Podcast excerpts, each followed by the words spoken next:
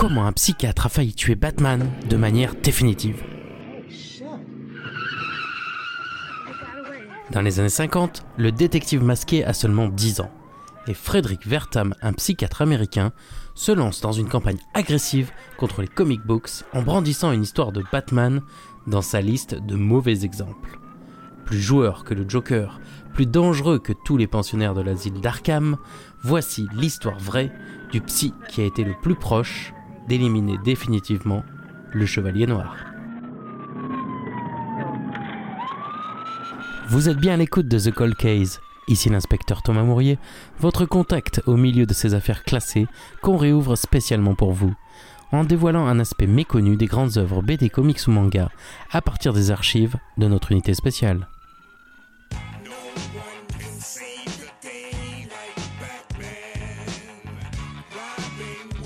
Batman vient de fêter ses 80 ans.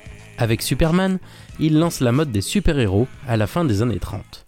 Mais contrairement à son prédécesseur, l'homme chauve-souris ne possède pas de super-pouvoirs, et il se présente comme un détective à ses débuts. Face à lui, des ennemis increvables comme le Joker ou Catwoman, qui apparaissent dans le premier numéro dédié à Batman dès 1940. Et ces super vilains iconiques vont donner une vraie crédibilité et longévité à la série. Je pourrais écrire un chapitre formidable sur un homme qui se déguise en rongeur volant. Mais les chauves-souris ne sont pas des rongeurs. Mais en creusant plus loin dans nos fichiers, il ressort que le plus grand ennemi de Batman et Robin n'apparaît qu'en 1954 avec la publication de Seduction of the Innocent, un livre à charge contre les comics et leur mauvaise influence sur la jeunesse par la superstar des médias, Frédéric Vertam.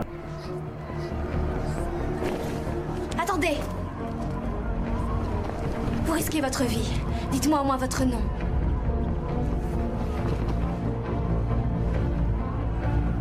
Qui que je sois au fond de moi, je ne suis jugé que par mes actes. Rappel des faits. On connaît tous Bruce Wayne, alias Batman, ou plus exactement The Batman. Ce justicier masqué la nuit et milliardaire le jour allie la maîtrise du corps et de l'esprit dans un mix assumé de Zorro et Sherlock Holmes. On est encore loin du Dark Knight lors de sa création en 1939, mais les auteurs Bob Kane et Bill Finger vont créer une mythologie si puissante dès les premières aventures qu'il n'aura pas besoin de pouvoir pour rester dans le trio de tête des super-héros les plus populaires au monde. Dick Grayson, alias Robin, arrive lui dans le numéro 38 en 1940, grâce au dessinateur Jerry Robinson, et il donne aux jeunes lecteurs un héros auquel ils peuvent enfin s'identifier. Cet adolescent, orphelin et surdoué, devient l'archétype du sidekick, un acolyte modèle qui épaulera son mentor dans toutes ses aventures, servant tour à tour d'appât, de sauveur ou de miroir pour questionner les actions du héros. Je veux une bagnole. Les filles en sont dingues. C'est pour ça que Superman bosse seul. Ok, eux sont connus des services, mais Frédéric Vertam alors Ce psychiatre allemand arrive à New York en 1922. Naturalisé américain, il devient directeur des services psychiatriques des grands hôpitaux new-yorkais et se fait connaître dans les médias en évaluant le tueur en série, Albert Fish, lors de son procès. Il s'intéresse à la bande dessinée et en fait l'un des axes de son livre à charge sur les causes de la délinquance juvénile. Ce livre se base sur des centaines de témoignages et portraits recueillis par le psychiatre. Très médiatique, ses attaques favorisent le boycott des livres et la censure des comics et en fera l'un des facteurs déterminants dans la mise en place du Comics Code Authority. Je sais ce que vous vous dites. Où se procurer ces divins articles sur le marché? Eh bien, c'est ça le gag. Si ça se trouve, vous me les avez déjà achetés. J'adore ce Joker. Alors, mon conseil, souriez Il y a de la joie Ah Jetons un œil sur les pièces à conviction. Dans ce livre, Seduction of the Innocent, mais aussi dans les interviews, Vertam cible particulièrement les scènes de crime ou la violence.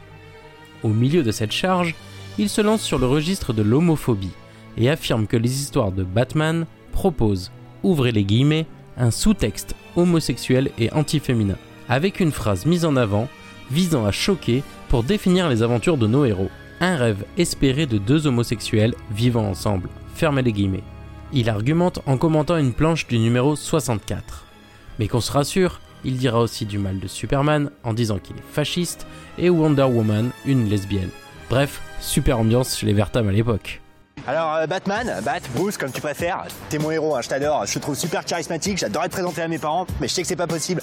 Pourquoi tu t'es mis au rap Ah parce que je vois bien que chez les jeunes, il n'y a plus le respect de l'autorité ni de l'ordre, quoi. Donc forcément, tu vois, moi je me fais caillasse quand je sors la Batmobile, on me traite de gay parce que je suis en collant, euh, alors que pourtant Batman c'est toujours un bonhomme. Pour Frédéric Wertham, c'est un problème de santé publique. Il cherchait à comprendre comment les médias influencent la jeunesse. Si les comics se trouvent en ligne de mire, c'est qu'ils étaient très populaires dans les années 50.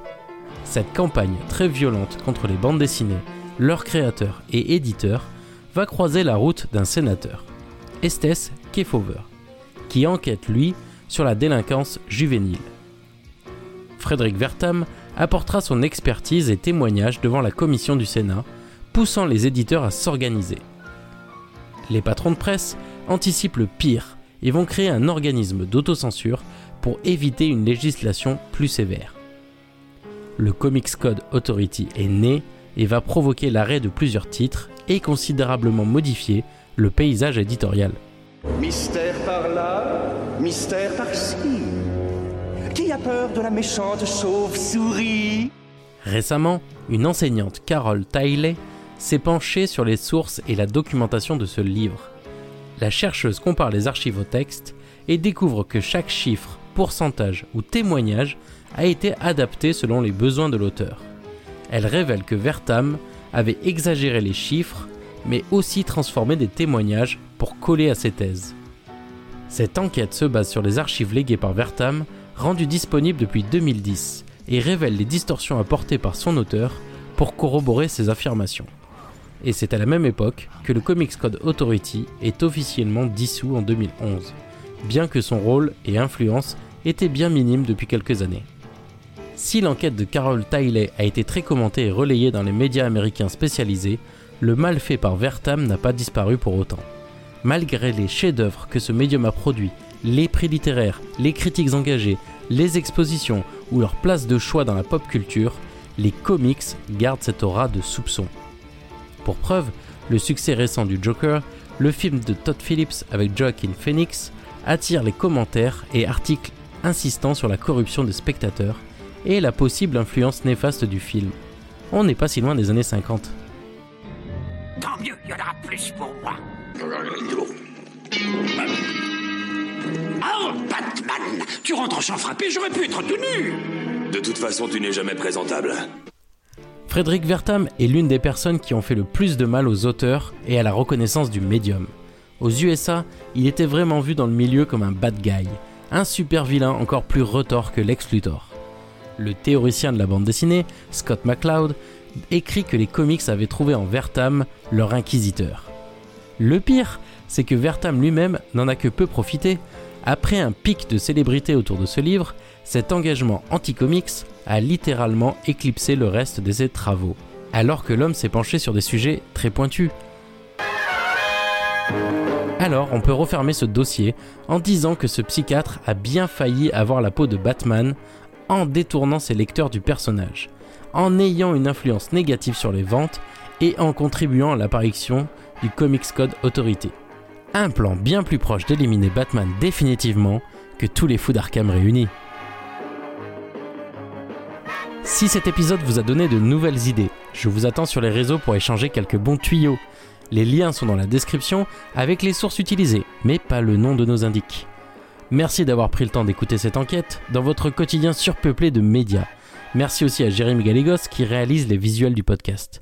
Pour nous aider, vous pouvez mettre des étoiles et un commentaire sur votre application, ou alors vous pouvez encore le partager à vos proches pour concurrencer les algorithmes. Sarah Connor. C'est à côté. Allez, je ne vous retiens pas plus longtemps, on a d'autres cas à élucider.